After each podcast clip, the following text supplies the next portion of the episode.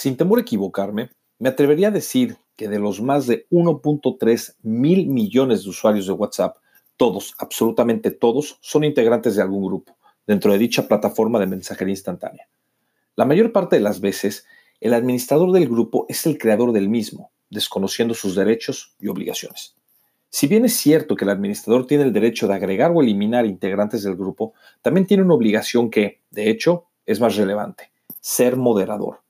Considero que esta regla debe aplicar por igual a los grupos familiares y amistosos, así como a los laborales. Claro, hay grupos en los que se necesita más que en otros, pero no hay duda que en cualquier escenario en el que hay más de dos personas es necesario la existencia de un líder o, en el caso de WhatsApp, un moderador.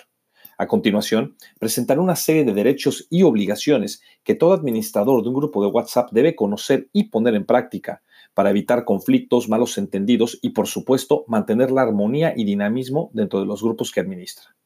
Derechos y obligaciones. Número 1 agregar nuevos integrantes.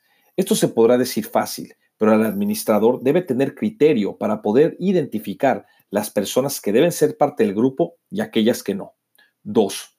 Eliminar integrantes. Así como tiene el derecho de agregar integrantes, debe tener la obligación de eliminar aquellos que no aportan y que generan controversias innecesarias o que sencillamente contaminan el ambiente.